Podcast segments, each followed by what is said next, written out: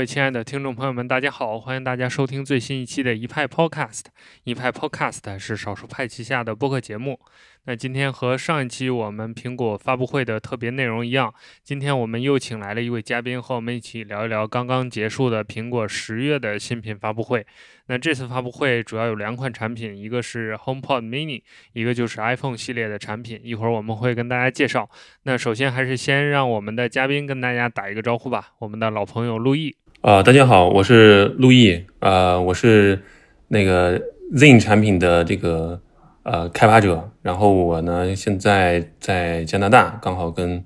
在这边呢，刚好跟国内是十二小时时差嘛，所以在这边是白天可以看这个苹果的发布会。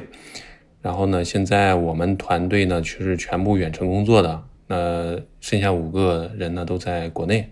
我们算是一个独立的开发团队吧，因为也没有拿融资，完全靠我们自己，是吧？在算是真正意义上的独立团队，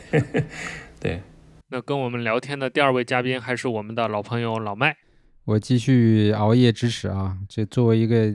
年近四旬的人，还还不错，今天晚上状态还行，比上次好一些。好，那按照惯例，我们在开始讨论之前，我还是先跟大家简单的介绍一下我们今天这场发布会，苹果发布了哪些产品。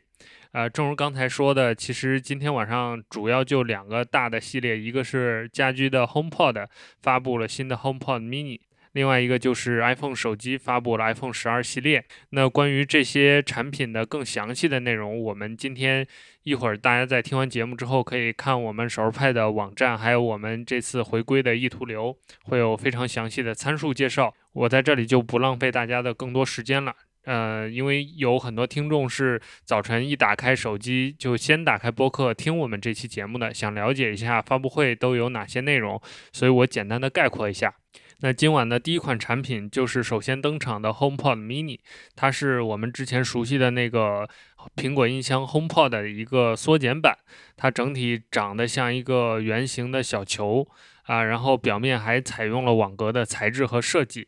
呃，也支持 Siri 的唤醒，并且也有不错的音质。那 HomePod Mini 最大的一个特点就是它可以多音响联动，也就是你可以在家庭的各个角落摆放很多个 HomePod Mini。呃，这样所有的 HomePod Mini 相互之间可以串联起来，然后你可以对 HomePod Mini 通过 Siri 发起指令，那 HomePod 呢就可以跟你的 HomeKit 联动，就是遥控你的智能家居的一些设备。那除此之外，今年有一个很出彩的功能，就是它有一个广播通话的功能。你在某一个房间里对着 HomePod 说一段话，那其他房间的 HomePod 就会像广播一样把你的声音传出去。比如说，你家里有很多个房间，你在一个房间做饭，然后你想让你的家人过来吃饭，那你就可以通过 HomePod Mini 来实现这个喊话的功能。那除此之外呢，这个喊话的功能不仅局限于你的家庭的设备当中，就只要是和你全家联动的苹果设备都可以听到你的喊话。比如说你在车里对这个 Siri 喊话说你马上要回家了，那你家里的 HomePod 就会播放你的这段喊话的语音，这样你的家人就可以提前的准备。所以整体来说，HomePod Mini 是定位智能家居中枢的这样一个产品，它的价格也是九十九美元，和同类的产品差不多。呃，这就是苹果在发布会上发布的第一个产品。那第二个产品其实就是我们大家已经熟悉的 iPhone。那 iPhone 今年和之前。呃，很多泄露啊、剧透的一样，诸就是如果你看过那些剧透和泄露，其实内容基本是一致的。呃，首先这次 iPhone 十二有四款机型，分别是 Mini、十二、呃 Pro 和 Pro Max。呃，所以跟去年相比多了一个 mini 的机型。那这次 iPhone 十二呢，主要有几个大的变化。第一个就是它的外观直角边的设计，加上这个玻璃的背板和新的金属边框，构成了 iPhone 的新外观。那在这个新外观的背景下，还有了新的色彩。呃，大家之前盛传的那个蓝色来到了 iPhone 十二上。那这次 iPhone 的屏幕也有一个比较大的变化，OLED 的屏幕第一次出现在了数字系列上。嗯，也就是这次 iPhone 十二全系也更换了 Super Retina XDR Display 这样一个高规格的屏幕，包括屏幕的分辨率也有提升，PPI 也达到了四百六，也就是整个屏幕的观感和 iPhone 十一都截然不同了。影像系统呢，iPhone 这次 iPhone 十二也有了新的主摄，就是更大的 f 一点六的光圈和七 P 的镜头，所以理论上它的防眩光的能力也应该更强。而且新的算法也有了增强，呃，因为这次新手机用了 A 十四的芯片，CPU、GPU 还有这个机器学习的能力都比以前有了。超过一倍的提升，所以这次新的算法，包括 HDR 三，包括新的夜景模式，都有了比以往更好的表现。而且这次拍视频，苹果也进行了一些优化，就是夜景模式的算法也来到了视频上，所以你在拍摄一些影片的时候，也可以有更好的夜间的表现。呃，那 iPhone 十二 mini 其实和 iPhone 十二。几乎完全没有变化。我们刚才在苹果的网站上排查了一下，目前能确定的变化就是这个双卡双待在小号的 mini 上，现在目前还没有，就是硬件还没有支持双卡双待。两者的续航，包括其他的，比如呃镜头啊、呃显示素质啊等等，都非常的一致。所以这次 mini 是一个我们整个办公室的同事看完之后觉得非常惊喜、非常惊讶的一个系列的机型。我们预期可能很多一直想买小手机并且是小的旗舰手机的朋友会非常喜欢这款产品。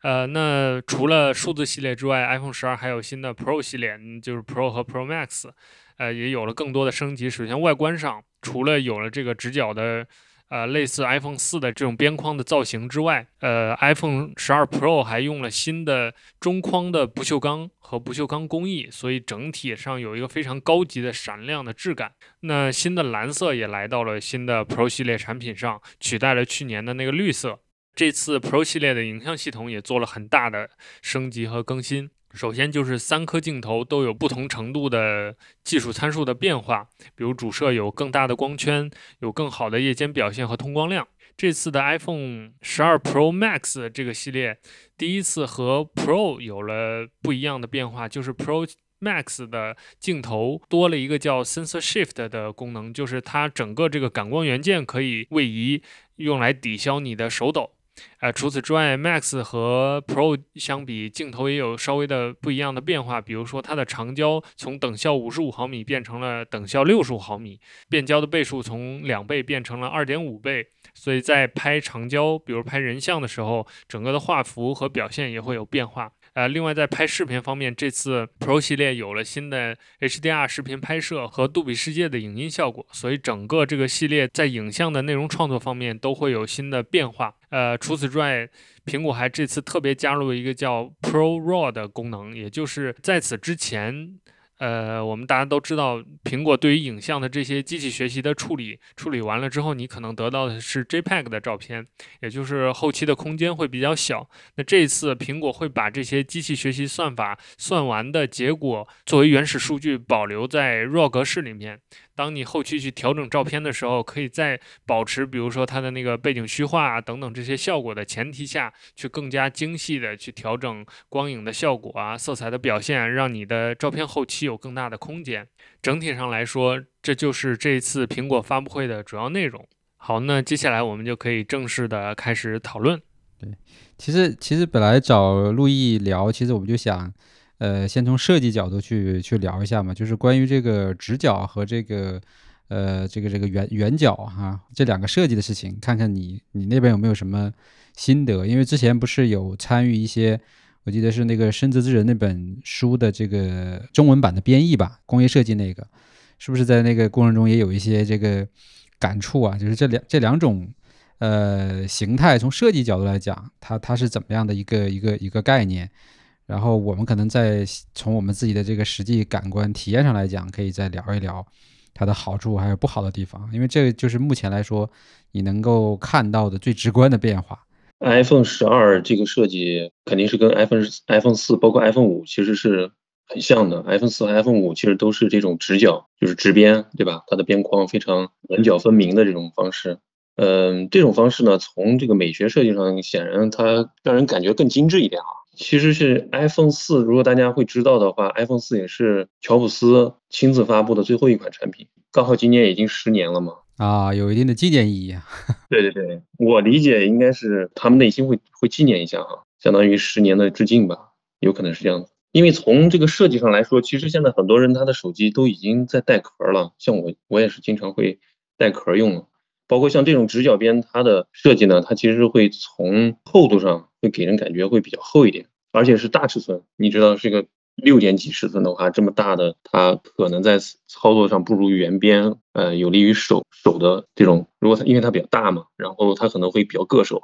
我会我会担心这个啊。另外一个是现在你知道很多手机它为什么不用直直边啊？它是因为从侧边看，它会有一种视觉上的感觉，觉得这个手机会比较薄嘛，所以我理解苹果可能还是为了一个致敬吧，我理解啊。哎，你这么一说，我去翻了一下那个库克的微博啊，他十月五号刚好发了一条，就是乔布斯的照片。配的那个文字是这样说的：，就是伟大的灵魂永远不会逝去，他一次又一次的将我们召集 在一起。感觉这是一种强烈的暗示。对啊，对对对 对，有意思，有意思。嗯，呃，陆毅老师，你觉得新 iPhone 的设计在你看来怎么样？这个好难回答。我觉得苹果的设计，一其实一向来说都还是比较这个尊崇简约型的哈。然后，当然现在苹果它实际上这次我觉得还有一个很大的看点是这个，就是。因为苹果它已经取消了送这个耳机和这个充电器嘛，怎么然后再加上它现在又用了这个 MagSafe 这种充电方式，那么它可能在手机上的这种开孔可能会更少，它可能就慢慢的会把这个什么充电口啊也也会变小了，也没了，对吧？就是说它可能是在往这种。就是全无线这个方向去在过渡了，这个概念。对，因为你想，如果它都用无线的话，其实这种口它送充电头也没有太大意义了。因为以前是因为它有这个接口不一样嘛，每款机型的接口不一样。对，它每一款机型它都得配这些东西。那以后可能都是无线的，那无线充电适配的机型就比较多嘛，所以它也可以减少很多这样的耗材。对，确实是它。你你说，如果说从这个。呃，什么环保的角度来讲的话，那我们作为用户来说，那你你不要送五瓦的嘛，你送二十瓦的，我就会我就不会把它扔在一边，对吧？包括那个耳机，对吧？你你你送你送无线的，我也不不会说就把它扔掉嘛。所以它其实还是有个更大的规划，就是说它在一步一步的向全无线这个方向去走。而且这个事情也不是今年今年一年两年的传闻了，很早很早之前就是就一直有一些专利在呃露出来啊，包括各家的分析其实也在有分析这个事情。所以今年这个进一步的动作会会结合这几个点吧，一个是去掉了充电器，还有这个 MagSafe 这个磁吸的这个充电这个功能，我觉得确实是合在一块来看的话，其实它就是在往这个方向布局。但是可能到哪一代才能把这个事情彻底做完？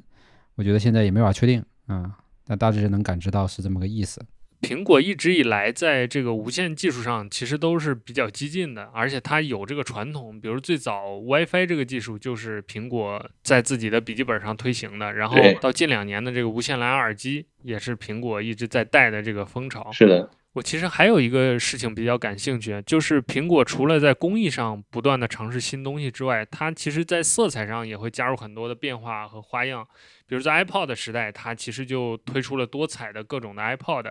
那到了 iPhone 上，就延续了这样一个多彩的设计。那对于颜色在工业设计上的应用，陆毅老师，你有什么看法吗？颜色其实对工业设计来说是是比较有难度的事情。因为你知道一下提供这么多颜色，比如它提供的红色啊，这种蓝色啊，其实在这种材料的这种上色上面，它是有技术难度的，所以大部分可能会用这种叫什么灰色啊、黑色啊，或者是这种银色啊，对吧？它跟这个金属色比较接近，但是你要上这个金属原来没有这种颜色，其实它会有一些电镀的难度，是吧？就是它的良品率啊可能会会低很多。但是可能这样的原因是为了增加一个市场的区隔吧？你知道，当一款机器热销的时候，它几亿人在用，然后大街上大家看到，哎，你用的是黑的，我也是黑的，大家就没有这种区隔感。对对对。用颜色，我认为是一个比较好的，让大众能够有自己的这样一个个性化的选择。但是你是如果仔细发现的话，你其实你看它的。iPhone 十二和 iPhone Pro 这两个级别哈，就是 iPhone mini 和 iPhone 十二这两个呢，它们的颜色就会稍微年轻化一点，有绿色、红色、蓝色，是吧？像 Pro 啊、Pro X 啊，它就稍微这种商务化一点，就中性色一点，什么银就是金色啊、灰色啊这样。通过颜色呢，也就区分了这种用户群，你知道吧？一个你偏年轻的，一个偏商务或者是这种职业职业应用一点。对，陆毅说的几个点其实都。都是非常在点上的。因为我们最近呢也在干一件事情，就是我们自己以也是以这种蓝色作为一个主色去定制了很多的少儿派的这个周边产品，有这个包啊、充电器啊、数据线啊，然后这。就很有意思，就是说，我们拿着同一个那个潘通的那个色号，然后放到不同的产品上、不同材质上做出来的颜色，最终收到的东西是完全不一样的，就偏差非常大。然后，对对对，是的，很难调，就是就是，如果说你要调的话，你可能要调很久很久，甚至说有一些根本做不出来。是的，是的。所以别看苹果这几个颜色看起来好像很简单，但这背后的功夫，尤其是你看它这个 Pro 和这个就是普通版。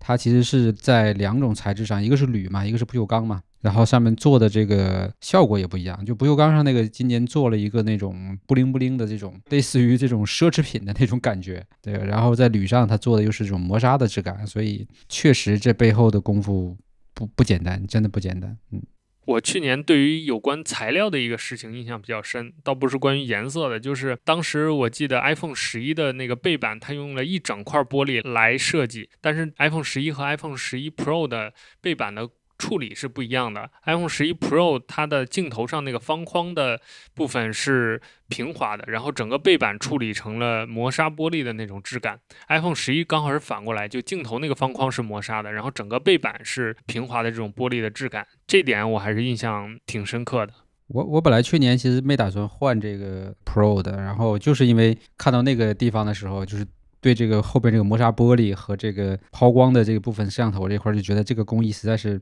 太令人惊艳了，就就感觉不不不买一个摸一下都已经说不过去了，所以就又冲动的又又买了。所以不小看这些细节，真的就是购买决策的关键嘛。那说完了硬件，我们其实还可以再换一个角度，就是从全局的角度，陆毅老师，你对于这次苹果发布会的从硬件到软件这个观感上来说，有没有让你觉得哎，好像很吸引我的这种地方？呃，iPhone 十二这次主要给我印象比较深，当然我不，我这人不打游戏啊，我觉得印象比较深的就是拍照能力吧，的确是这个提升了很大。一个是推出了新的这种 Pro RAW 的这个格式嘛，就是你可以进行后期的处理，你拍了一张非常清晰的照片，然后这张照片呢，你可以在后期再去对它进行二次的编辑，因为你知道，其实有时候人去拍照片的话，他拍张照片，这个原图是很重要的，这个这个数据，你后期呢去。编辑，然后你看上上调成各种颜色啊，或者是再去分享啊。现在是你很多都是加了这个很多滤镜，或者是它原生的并不好，然后你要再用这个其他的修图软件去修，是吧？现在苹果相当于它自己就做了这些事情，我觉得它的这个应该会更好。另外像视频嘛，现在大家都流行这个短视频，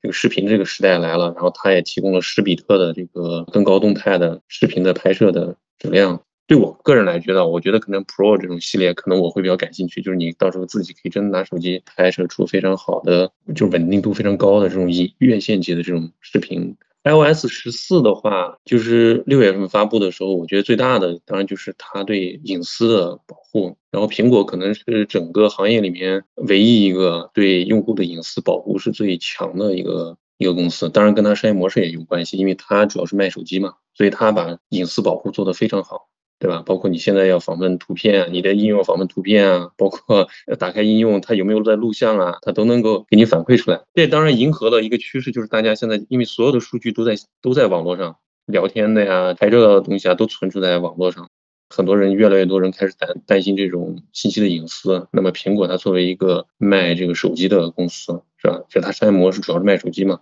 它把手机的叫安全性、隐私性就做得非常好，那么考虑到隐私的人肯定就会选择 iPhone 的。嗯，另外一个就是你可以看，也可以配合它，就是你今年它的这个芯片能力都非常强大啊。这跟苹果可能自己它的战略就是隐私。它为什么在芯片手机端做这么强大的人工智能的芯片的能力？就是它要让用户的这些算法的数据啊，在本地它可以去更新算法模型。知道吧？就不需要像像谷歌的方式，它可能就是你把数据传到我的云端，我给你算算完了再给你推下来，对吧？但是苹果的战略，我认为就是这体现了它战略，就是它要强调在终端侧就保护好用户隐私，所以它把终端侧的这些算法能力都做得非常强，就是通过芯片的方式来实现。这个也确实是我们之前忽略的一个事情，就是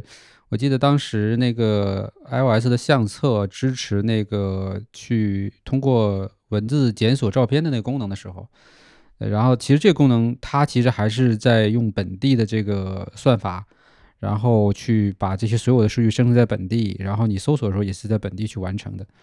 它它不是一个去走云端数据的这么一个概念，因为一旦往云端走的话，那这个这个隐私的问题就就很难保证了嘛。嗯，你要如果担心隐私的话，就是最好不要把数据发出去，是吧？这样就会有就没有隐私问题了。所以苹果显然是有这样的战略，而且它当然技术层面，因为我们也研究它技术嘛，它提供了这个 Call ML，就机器学习算法，就是它也是你可以允许开发者去更新模型，就是把你的算出来的模型更新到本地端，知道吧？就是在本端去算，就不用传传到云端来。刚才老麦提到那个功能，如果你第一次启动的话，它其实会有一个提示，就是要求你把设备插上电源，然后系统会先把这些图片在本地扫描一遍，然后做一些机器学习的分析，分析完了之后，你才能用文字来搜索你想要的图片。还有就是因为苹果其实你看它在 AR 的技术上已经布局了三年了。对呀、对呀、然后今年本来我以为他们会推什么 AR 什么 tag 之类的，今天发布会上没看到有什么东西。就是它这些算法的提升啊，也是可能跟它以后还是要开拓 AR 的这个这个市场有关系。包括你看，像 iPhone 十二 mini 其实没有没有降级任何性能嘛，什么所有的芯片全都是跟 iPhone 十二一样的，五 G 也是一样的。因为后面它这个 AR 的时代，它有什么 3D 的模型啊要下载啊，它其实还是很耗流量的。一个 3D 的模型都是几十兆这么大，如果你的网速很慢，其实下载就很慢。啊、就是说，呃，之所以啊那个十二 mini 没有没有演歌，其实是也是为后边做铺垫的，就是为后边整个的 AR 应用对对，绝对的啊，原来是这么回事儿。是的，我理解，就相当于 iPhone 十二算是个换代产品了。就是我们理解的良心，其实都是带着圈套的。苹果在商业上的考虑，绝对是我觉得无出其右者。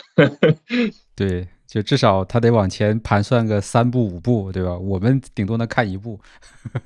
感觉是这样的，确实是，嗯，其实按照苹果的惯例，之前的设备都会在某一代就是直接一刀切，就根据这个 CPU 硬件的这个核心。呃，这次 mini 因为它也用了 A 十四，所以理论上来说，它应该是在未来三到五年是不用担心什么系统更新啊，或者是获得新特性啊这种，它应该是能跟上这个时代、跟上潮流的。确实还是我们还是挖了几个这个比较隐含在背后的一些目的哈。当然，虽然说是这个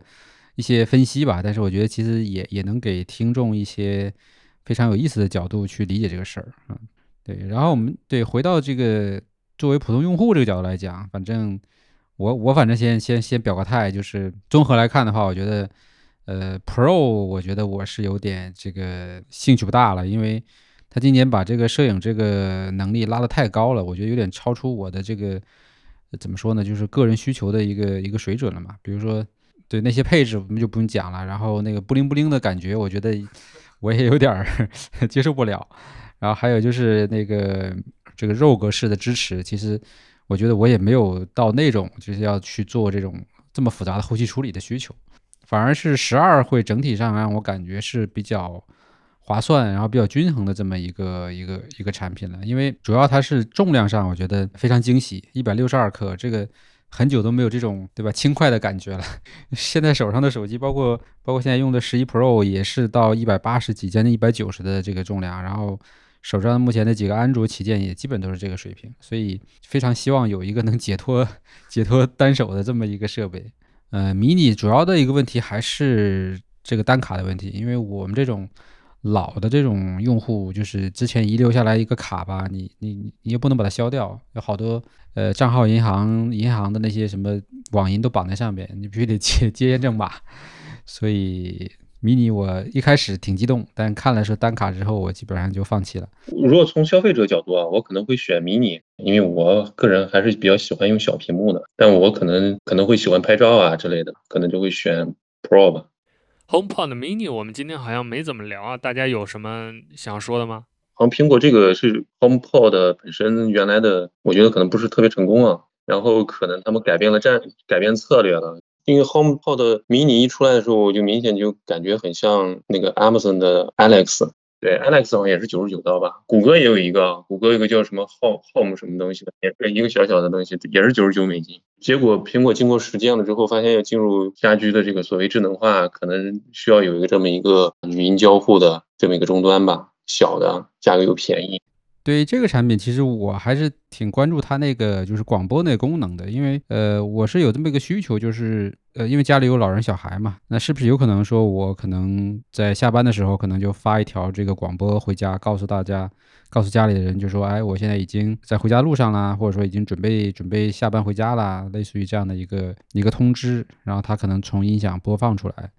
感觉是比这个在微信里去做传达这个东西会更好一点，但是。具体它这个东西到底是能不能这样用，或者是这个用的效果怎么样？现在因为还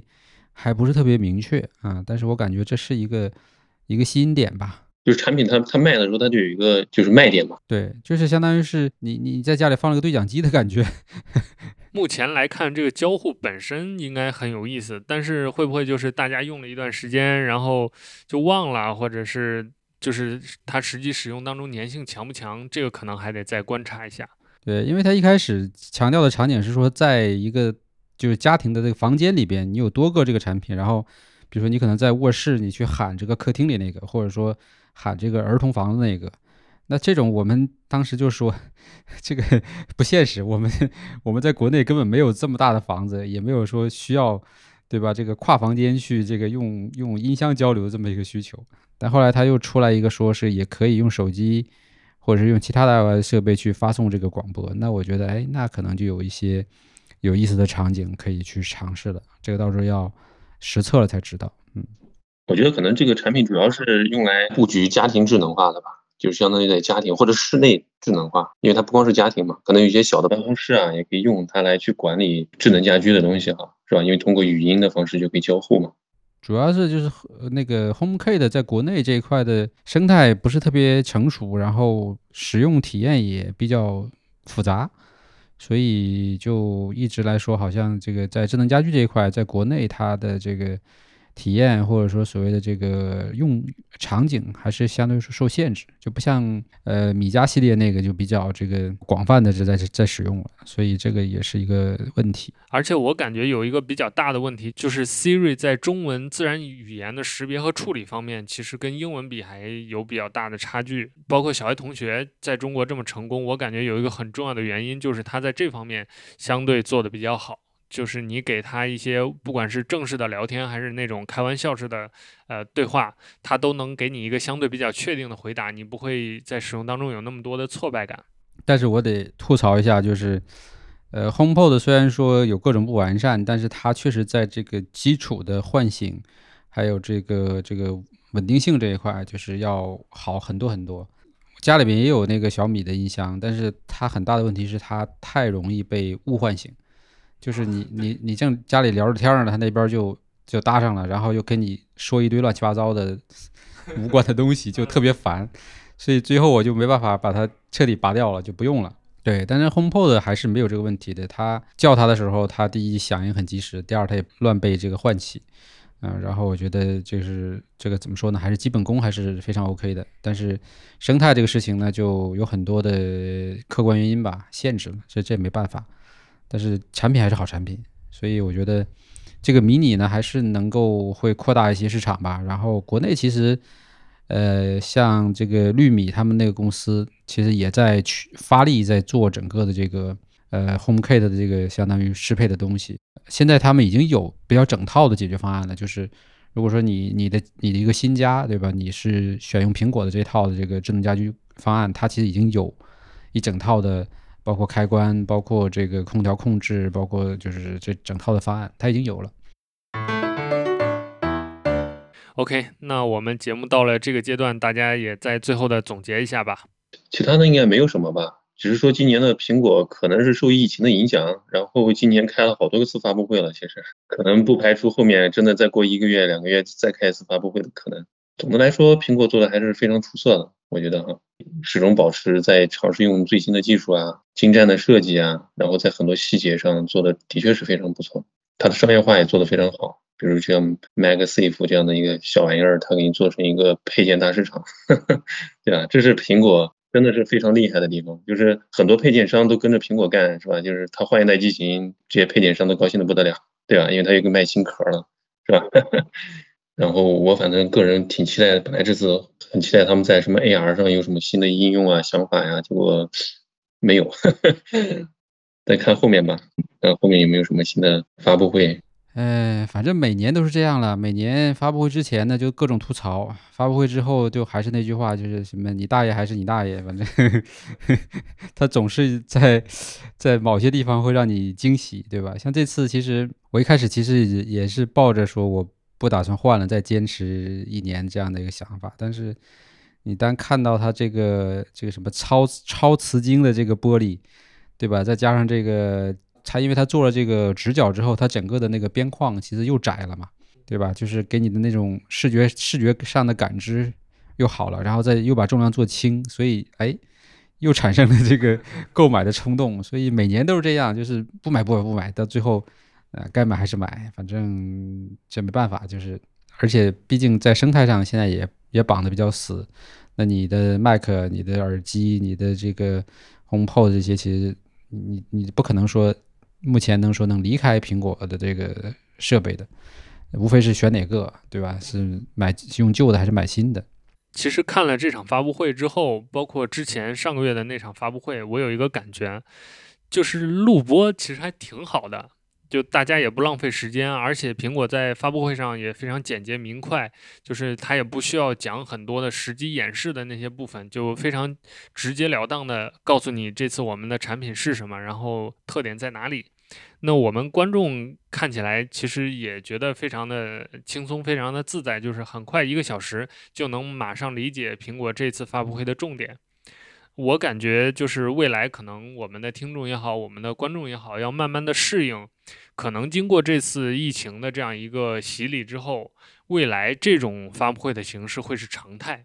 就包括我们其实已经能看到苹果现在这种产品的自然更新已经进入到这个阶段了，就是它不需要再大张旗鼓的开发布会，包括每一次产品更新也没有那么多的亮点可以讲。